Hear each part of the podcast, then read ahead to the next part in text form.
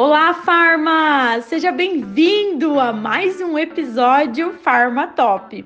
Eu sou a farmacêutica Daiane Silva, fundadora do curso Farmácia Essencial. Toda semana eu disponibilizo aqui e no meu canal no YouTube conteúdo do ramo farmacêutico, criando uma oportunidade única para você se desenvolver como profissional e se tornar um Farma Top. Antes da gente começar, eu quero te fazer um convite para você tirar um print aí da sua tela e postar nos stories lá no Instagram. E me marca, arroba farmacêutica Daiane Silva. Eu vou amar saber que você está me ouvindo. E ó, eu respondo a todos pessoalmente. E ao final aqui desse episódio, se você achar que o conteúdo te ajudou de alguma forma, deixe sua avaliação, marca ali cinco estrelinhas, que isso significa muito, muito, muito para mim. E esse é o episódio de hoje.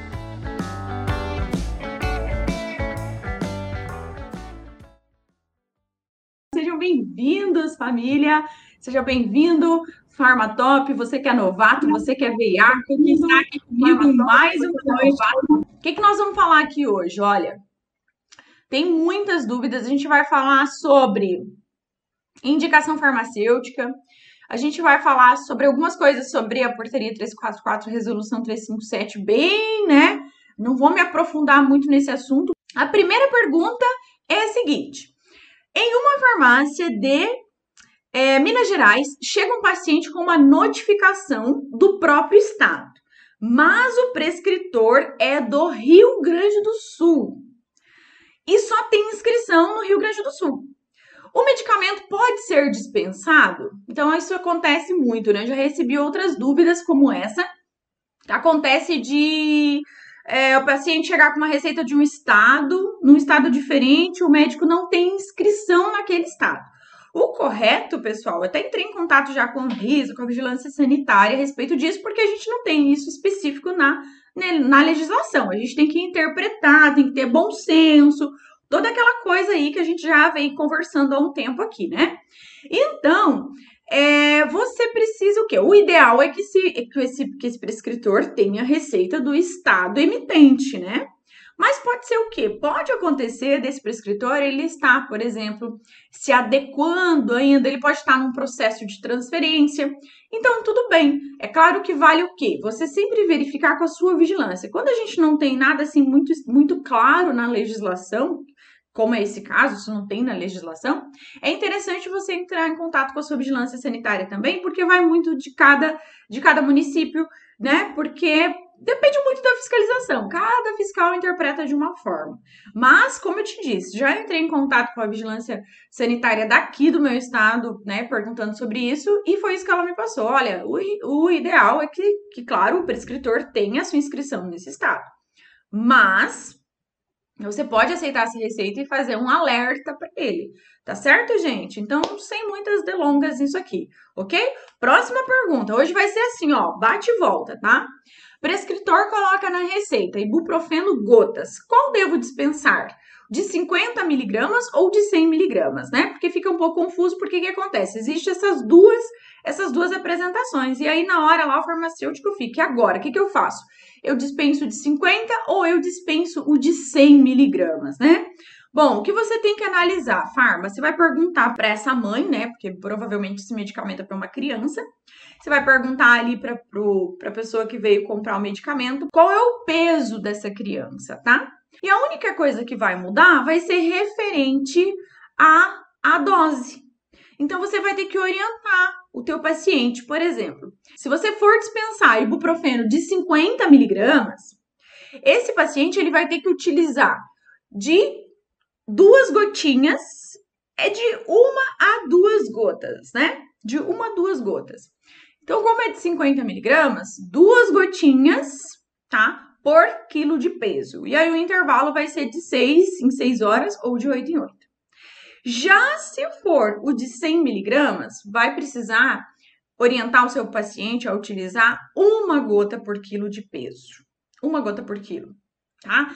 Então, aí, farma, você vai ter que fazer, vai ter que verificar o peso desse paciente, tá? Para fazer a dispensação, quando o médico não coloca aí a quantidade de gotas. Lembrando que o de 50 miligramas pode ser de uma a duas gotas. Então, vai depender da gravidade do problema também que está sendo tratado.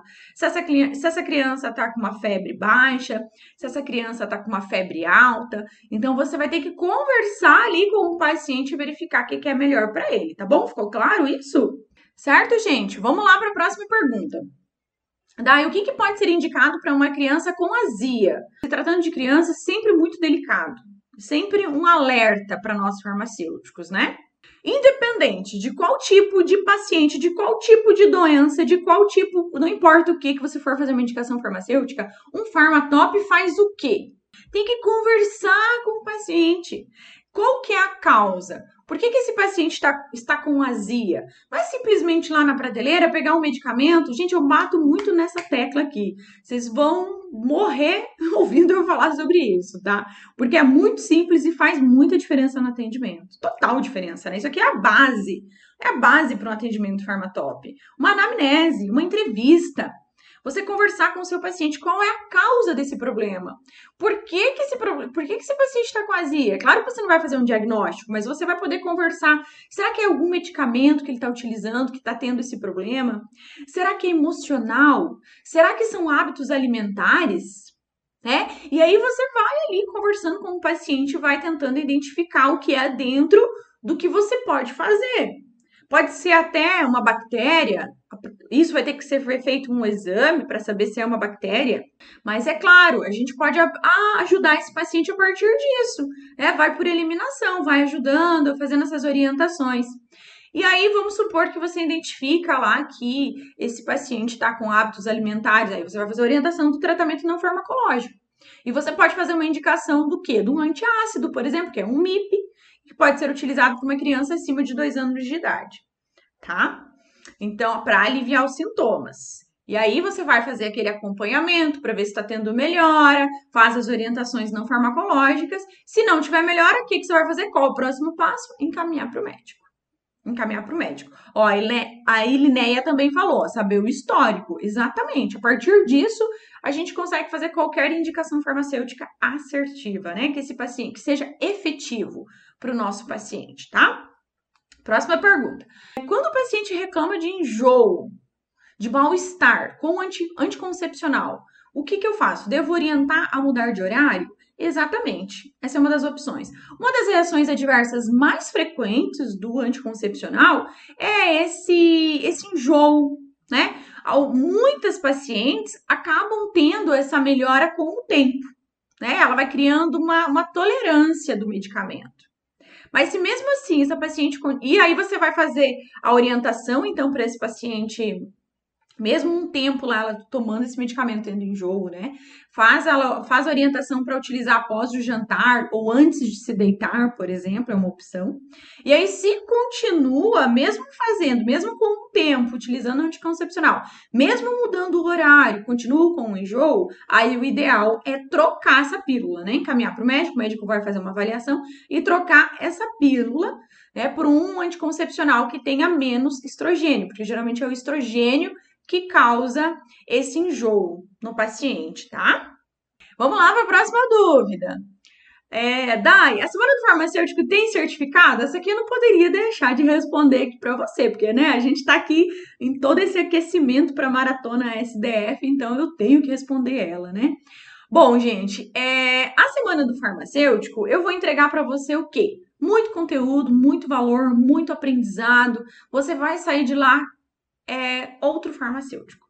Você vai, você vai ser outro profissional depois que você participar da semana do farmacêutico, tá? Mas certificado no momento, eu não consigo ter é, essa. Eu não consigo medir, sei lá qual seria a palavra. Quem é que está participando? Quem é que está assistindo todas as aulas da semana do farmacêutico? Então fica complicado eu fornecer um certificado, né? Fica difícil para gente ter esse controle, tá? Então, o que eu posso garantir para você é que você vai ter sim aprendizado. É claro que eu vou entregar o meu melhor, mas eu preciso que também você esteja lá, dê o seu melhor, né? Ok, galera?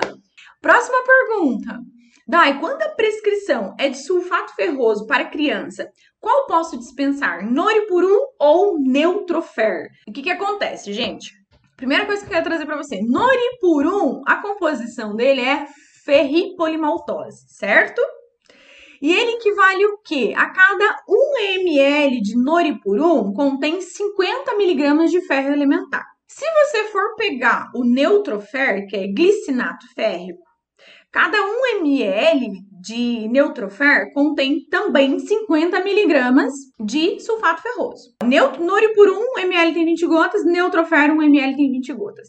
Só que se você for pegar lá um sulfato ferroso, você vai encontrar o quê? Que ele equivale a cada 1 ml de sulfato ferroso equivale a 25 miligramas de ferro elementar.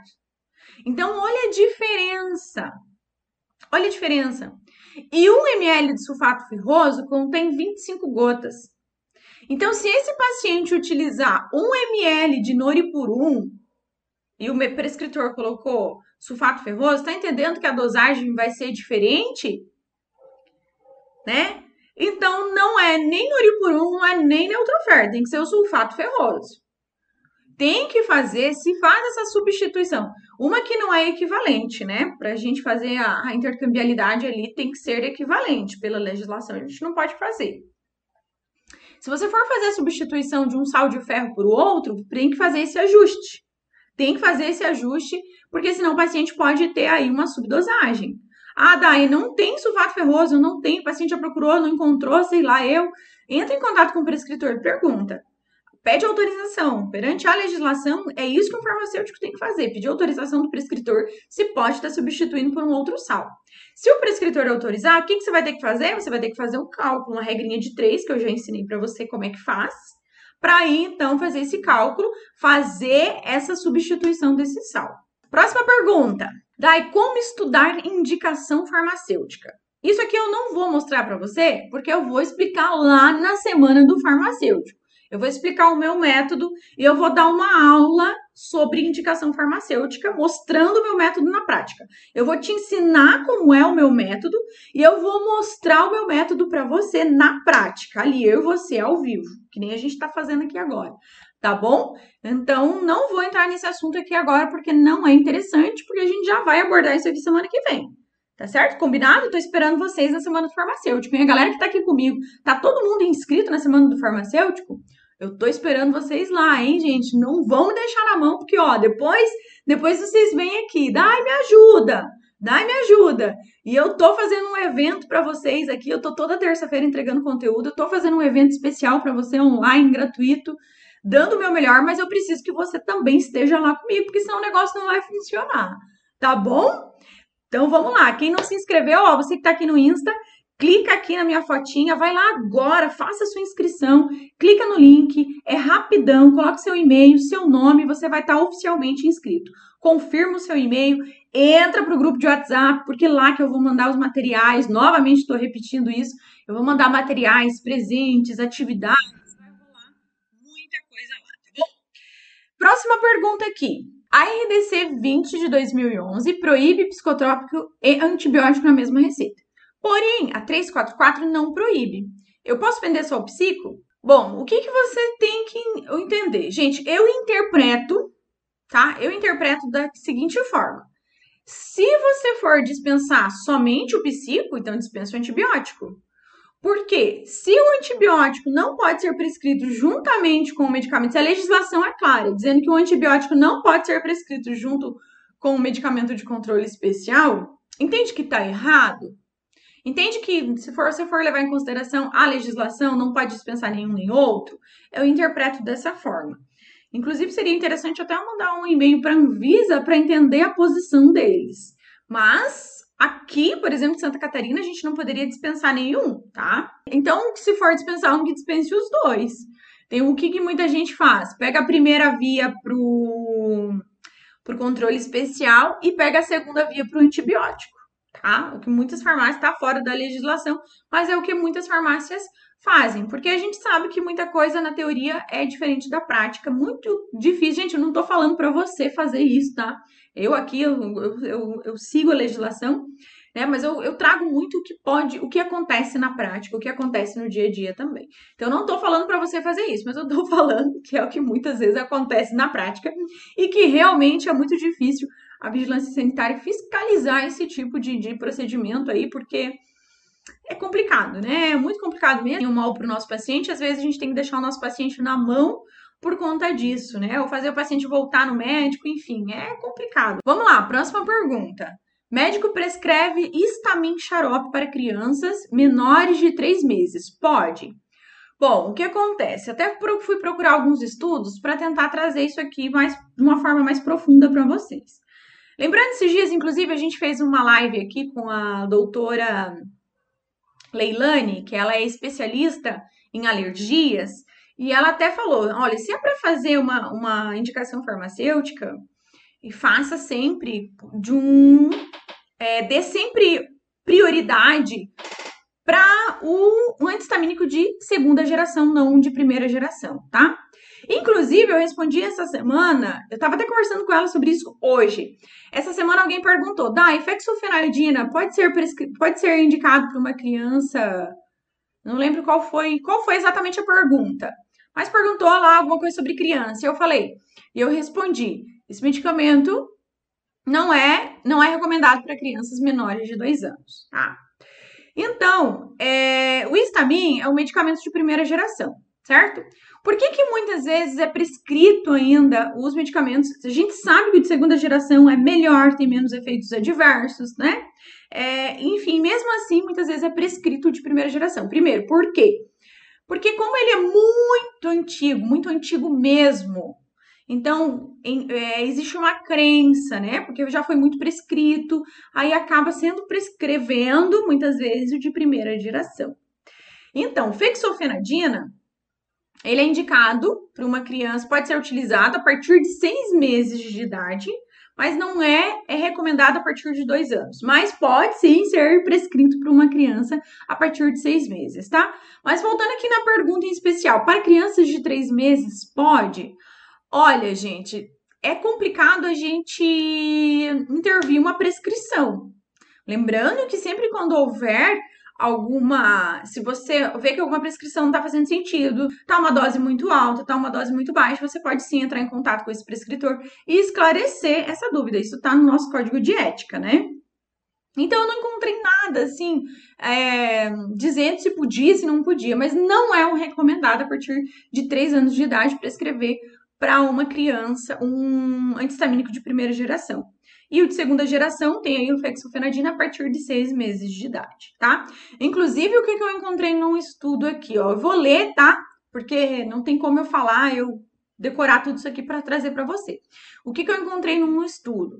Dizendo assim, ó, os, sintomas estão relacionados à dosagem e à idade, sendo que adultos e adolescentes apresentam, ó, falando de adultos e adolescentes, né, apresentam sintomas de depressão sistema nervoso central, e crianças menores apresentam inicialmente é, agitação, alucinações, confusão e convulsão. Então é bem complicado, né? Ó, o que fez com que a Agência Reguladora de Produtos Médicos de Saúde do Reino Unido, em 2009, proibisse sua utilização em menores de 6 anos de idade. Então, fica aí, né? Dá a opção sempre para um antistamínico de segunda geração, certo? Próxima pergunta. Quando o médico prescreve injeção 3/3, o que significa? Eu, é, o que significa, gente? Que é de três em três dias. Verifica, obviamente, qual é esse medicamento, mas eu acredito que, né, que deve ser, não sei qual é, foi o medicamento prescrito, que quer dizer que é de três em três dias, que é o quê? A cada 72 horas, uma aplicação, tá bom? Próxima pergunta, Dai, fala sobre anemia, causas, tratamentos não farmacológicos. Gente, difícil eu trazer esse assunto numa aula de Dai Responde tá? Eu, eu nem sou, eu nem tenho conhecimento, nem tenho conhecimento sobre isso aqui para fazer para fazer uma aula. Eu teria que pegar e estudar, como muitas vezes eu faço, né? Novamente, né, gente, eu, eu não, do, não domino tudo, mas o que eu faço? Quando vocês pedem para eu trazer algum assunto, eu vou lá, se tá dentro do, do, do que eu posso fazer, eu vou lá, eu estudo e eu faço o meu melhor para trazer aqui, eu dou o meu melhor para trazer esse conteúdo para vocês. Então, eu anotei esse assunto aqui, pode ter certeza que a gente vai fazer uma aula futuramente falando disso, tá? O que, que o farmacêutico pode fazer, obviamente, o que, que o farmacêutico deve entender sobre anemia, quais as causas, os tratamentos não farmacológicos, tratamento farmacológico, enfim. Já tá anotado aqui que vai rolar uma aula, tá bom? Próxima pergunta. É obrigatório ter posologia na prescrição de psico, na prescrição hospitalar? Sim, é obrigatório. Como que vai fazer a dispensação? Como que vai fazer a entrega desse medicamento? Eu nunca trabalhei em hospital, fiz estágio há muito tempo atrás, foi um estágio bem curto, mas o que, que deve ter numa prescrição é, num hospital, né? Deve ter ali, ó, eu busquei aqui bem certinho para vocês. Deve ter a identificação do paciente, o registro hospitalar, o leito, a unidade da internação, a data da prescrição, o nome do medicamento, o nome do registro, a indicação da dose, a forma farmacêutica, o intervalo da dose. Né? Então tem que ter sim identificação do médico, do prescritor, assinatura. Porque como que vai fazer? Como que vai saber qual a dosagem desse medicamento? Não tem jeito, né, gente? Então tem que ter esse alinhamento aí. Próxima pergunta. Dá, eu posso dispensar psicotrópico em receita comum? A gente vai falar mais sobre esse assunto também na semana do farmacêutico, tá? Não vou entrar em, em mais delongas sobre isso, porque eu já falei bastante sobre, sobre esse assunto durante aqui a maratona, tá? Então, na semana do farmacêutico, a gente fala mais sobre isso. É, próxima. Vem na receita sertralina 60 comprimidos. Só posso liberar 60 comprimidos mesmo com a, no... mesmo com a nova resolução? Repetindo. Vem na receita sertralina 60 comprimidos. Só posso liberar 60 comprimidos mesmo com a nova resolução? Sim, gente, porque o médico ele limitou a quantidade prescrita.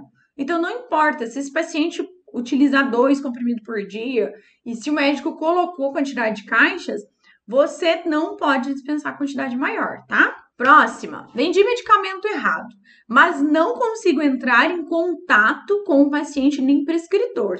E agora, o que, que eu faço? É, por isso que eu sempre falo que o que? Você precisa, quando vai fazer a dispensação, pegar os dados corretos desse, do paciente ou do comprador. Por quê? Por quê? Porque acontece esse tipo de coisa e aí o que, que faz? Você não tem os dados do comprador. Você não tem os dados do paciente, você não consegue entrar em contato com ele para esclarecer.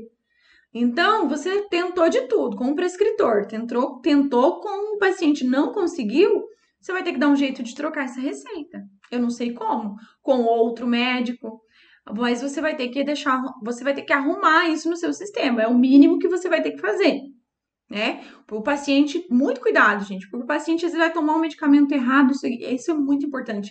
Acontece, né? Acontece. Eu também já errei, inclusive hoje contei na live que a gente fez meio-dia, eu contei os erros que eu cometi e um desses erros foi fazer dispensação de medicamento errado. Então, por isso que a gente tem que sempre prestar muito atenção para não acontecer isso e sempre pegar os dados do paciente, do comprador. Tá? Agora você vai ter que falar com outro médico, trocar essa prescrição. Você pode entrar em contato com, ir até o hospital, até a clínica, para tentar pegar o endereço desse paciente, para ir até a casa dele e resolver esse problema. É uma outra opção também, tá?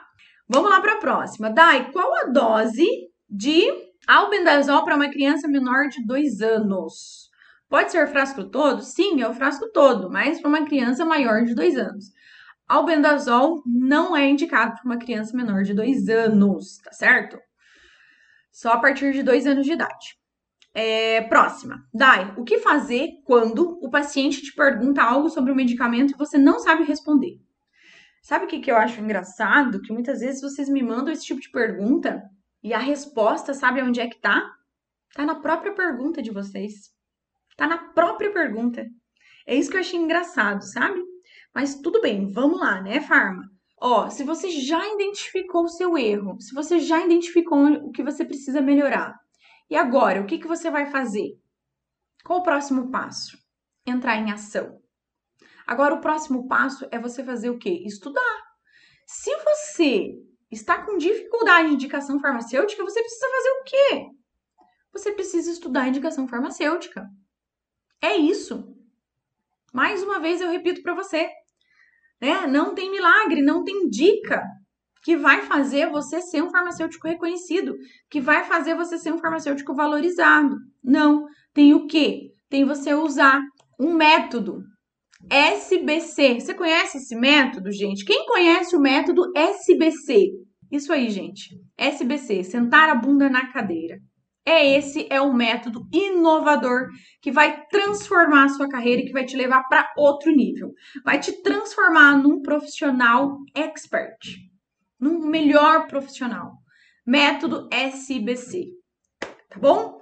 Coloque isso aí, anota isso bem grande, coloca um risco, um coração e coloque embaixo 3 de novembro, tá? E vem comigo para a semana do farmacêutico, ok? Próxima dúvida. Dai, eu uso pílula do dia seguinte na pausa de sete dias do anticoncepcional. Meu Deus do céu, nesse né? deve ter sido uma dúvida de uma paciente, não sei. Mas não tem nem cabimento, né, gente? O anticoncepcional, ele tem o seu efeito durante a pausa. Não precisa utilizar a pílula no dia seguinte. Meu, isso é uma dosagem de hormônio muito alta. Você já está utilizando anticoncepcional, então não é necessário isso, tá? Então, faz a pausa, toma o anticoncepcional certinho que você estará protegida. É, próxima, mandaram assim para mim antibiótico. Gente, antibiótico o quê? É, eu, é que é uma aula de dar e responde. Eu não consigo trazer, não sei qual é a dúvida aqui, tá? Tem que ser mais específico, senão não consigo ajudar. É, próxima, antibiótico Daicincerona aqui, né? Quem aí conhece a Daicincerona? Às vezes eu dou uma de Daicincerona por aqui. Próxima, né? Antibiótico e hidroxicloroquina na mesma receita. Eu posso dispensar o antibiótico? Pode, gente, pode, claro. Lembrando em consideração, liga, entra em contato com a sua vigilância para ver a posição deles. Pode mudar de uma vigilância para outra. Mas se a gente parar para refletir, para analisar, para interpretar a portaria, hidrox, hidroxicloroquina ela não faz parte da portaria 344. Então não tem problema ser prescrito na mesma receita tá? Não tem problema ser prescrito na mesma receita. Daí, tem um médico que sempre carimba não trocar esse medicamento. Posso fazer a troca? Pois ele não assina. Tem um médico que sempre carimba não trocar esse medicamento. Posso fazer a troca? Pois ele não assina. Pode sim é, dispensar esse medicamento, por quê? Porque o prescritor tem que ter aí, ele tem que colocar próprio punho quando ele não vai autorizar a intercambialidade. Lembrando que, mesmo assim, quem escolhe, quem escolhe o medicamento é o paciente, né? Porque ele não é obrigado, obrigado a levar o medicamento de referência só porque o médico foi lá e colocou a própria punho. Poxa, eu tenho o meu direito de escolha, eu vou escolher o, meu, meu, o medicamento que eu vou usar. Lembrando que, que isso tem que estar muito claro para o paciente a diferença de um medicamento do outro. Se ele optar por levar um medicamento genérico ou equivalente, o similar equivalente, você tem que fazer essa, essa observação na receita faz essa observação na receita, pede para ele assinar, você também assina, porque aí dessa forma você tá ali legalmente protegido, né? Que o paciente, ele que optou por, por levar o medicamento intercambiável. Tá certo? O que fazer quando você não tem experiência e começa a trabalhar? e aí, o que, que faz, né, gente? É a mesma coisa que eu falei antes aqui para vocês, ó. A resposta tá. A resposta tá onde? Resposta está na sua pergunta. O que fazer se eu comecei a trabalhar e não tenho experiência? O que fazer? Poxa, identificar onde é que eu estou tendo problema. Onde é que eu preciso desenvolver? Você vai lá e vê, faz uma lista das suas forças e das suas fraquezas. Não gosto de falar fraqueza, na verdade. Eu gosto de usar pontos a melhorar. Você faz uma lista essas aqui são minhas forças. Eu sou uma pessoa é empática, eu sou uma pessoa simpática, eu me relaciono bem com a galera, com a equipe, é, eu tenho domínio em legislação farmacêutica. Ah, mas e os pontos que eu tenho que melhorar? Quais são? Ah, tá me faltando habilidade na indicação farmacêutica para idosos, para criança. Tá me faltando habilidade na indicação farmacêutica de MIPs. Tá me faltando habilidade em vendas, tá me faltando habilidade em liderança, e você faz essa lista e você consegue visualizar. Então, quais habilidades eu preciso desenvolver? Ah, eu preciso desenvolver essa habilidade. Então, agora eu vou focar em desenvolver uma habilidade aqui em vendas, que é o que eu estou precisando agora. Você vai lá e traça uma estratégia. Lê um livro, participa de uma aula, participa da semana do farmacêutico, vem nas aulas à terça-feira, consome os conteúdos que está lá no YouTube gratuito, consome os conteúdos que está no feed, que está nos stories. Eu não sei o que você vai fazer aqui que é melhor para você. Eu vou maratonar o canal da DAI, eu vou maratonar a semana do farmacêutico, enfim. Pronto, gente. Não tem erro. Você está entendendo que não tem erro. Não tem erro mesmo. Ok, desenvolvi minha habilidade em vendas. Agora vou desenvolver habilidade em liderança. Agora vou desenvolver habilidade em X coisa e Y coisa. Será que você vai alcançar o resultado que você deseja? É óbvio que você vai alcançar. É óbvio. Sabe, eu gosto muito de trazer um exemplo que é, acontecia com o meu avô.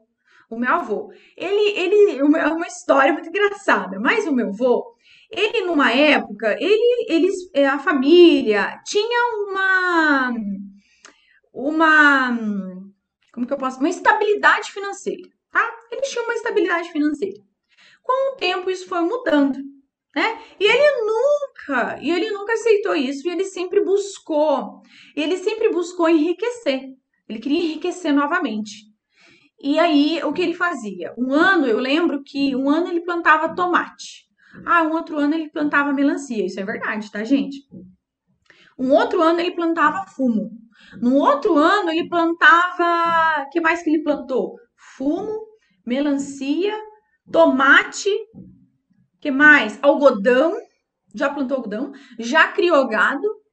Gente, cada vez ele fazia uma coisa diferente. Cada ano ele fazia uma coisa. Entende que daí ele não desenvolvia uma habilidade numa, numa coisa só? Então é por isso, gente, que a gente precisa ter foco. A gente precisa ter foco, porque senão não tem como a gente alcançar o que a gente deseja. Fica pulando de galho em galho, sabe? Ah, porque eu, eu sei lá, não quero farmácia e agora eu quero estética, porque agora eu quero não sei o quê. A gente foca no que eu tô trabalhando na farmácia, eu vou desenvolver as habilidades para trabalhar na farmácia. Eu tô aqui, ok. Lá na frente, talvez você não vai querer mais farmácia. Foi, ah, chega uma hora, não, agora eu vou desenvolver habilidade para trabalhar em outra coisa. Agora eu vou desenvolver habilidade para trabalhar, sei lá, fazer um extra. Porque a gente tem que pensar o quê? Que a drogaria é a primeira porta que se abre pra gente, não é mesmo? Quando a gente sai da faculdade, qual vaga? Onde que a gente encontra uma vaga para trabalhar? Na drogaria. Na farmácia, é a primeira porta que se abre. Eu quero ver o profissional, o profissional que se forma. Isso eu ouvi de um, prof, de um professor meu uma vez. Eu quero ver o profissional que se forma hoje e sei lá, amanhã, depois, mês que vem, ele estará empregado.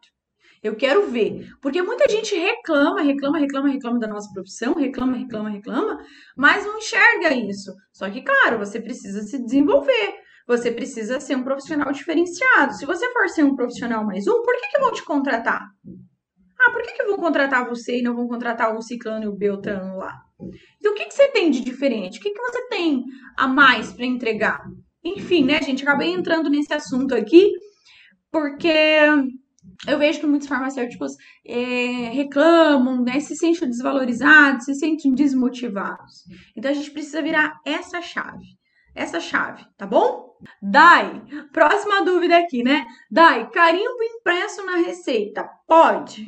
Pode, não é obrigatório carimbo no receituário. Já falei sobre isso aqui na, na, na, durante a maratona da SDF, mas na semana do farmacêutico a gente vai aprofundar nesse assunto aqui, tá? Próxima dúvida. Diabético pode tomar suplementos com maltodextrina na composição? Eu não sou expert nesse assunto, é ideal você conversar com um nutricionista, mas o que, que eu posso te dizer? Maltodextrina é um carboidrato, certo? Então, sim, um carboidrato como a maltodextrina vai se interferir na glicemia desse paciente. Então, um alerta aí, né? Claro que vai depender como é que tá. Tem que fazer um acompanhamento com um nutricionista, enfim, como é que tá a alimentação no geral desse paciente, tá? Tem que verificar isso também. Próxima. Dai, fala sobre os medicamentos para labirintite. Medicamentos para labirintite. Bom, são vários medicamentos utilizados, prescritos, né? Todos os medicamentos prescritos para labirintite são tarjados, se eu não me engano, são todos, né? Betaestina, por exemplo, que nome comercial de Labirin, de Betacerc. Tem aí, bem rapidão aqui para vocês, tá, gente? Na ponta da língua aqui, né? É, tem três dosagens, oito dosagens, 8 miligramas, 16 e 24 tá? Geralmente começa com uma menor dose, se, se necessário, aumenta essa dose. Pode ser utilizado um comprimido até três vezes ao dia, o de tanto de 8 miligramas de 8 miligramas quanto de 16. Se for de, de 24 miligramas, uma vez ao dia, tá? Uma orientação legal quando você for fazer a dispensação desse medicamento. Sempre utilizar após as refeições para reduzir problemas estomacais, tá? Porque tem alguns pacientes que têm aí, acaba desenvolvendo é, uma azia, um problema de estômago, então sempre após as refeições, tá? É, outro exemplo, sinarizina, ah, tem de 25 e de 75 miligramas, também a dosagem varia entre 25 miligramas ao dia até 75 miligramas, ou de 25 miligramas três vezes ao dia, vai depender da individualidade de cada paciente. Tem também o flunerizina, que é o Vertix, que é o Vertix. Alguém falou aqui alguma coisa que eu vi? Vertizan, né? Vertizan, isso mesmo, nome comercial, 10 miligramas uma vez ao dia. Então, alguns exemplos aqui bem rapidão para vocês, tá? Vamos lá para a próxima aqui, né? Daí ainda tenho dúvida com a nova resolução. Vem uma caixa só. Posso liberar uma caixa com 30 ou com 60? Mais que isso, não. Você tem que avaliar a receita como um todo, tá? Lembrando que avalie a receita como um todo.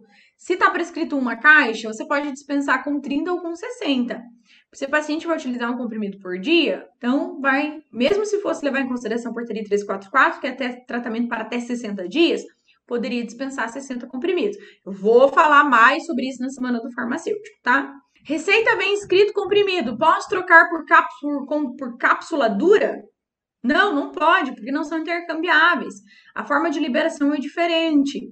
Então, quando o medicamento é intercambiável, ele tem que ser a mesma forma farmacêutica, a mesma é, a mesma indicação terapêutica. O que pode mudar são os recipientes, mas a, o, princípio ativo, a forma farmacêutica tem que ser a mesma, senão não pode, não pode ser, não pode aí fazer a intercambialidade, tá?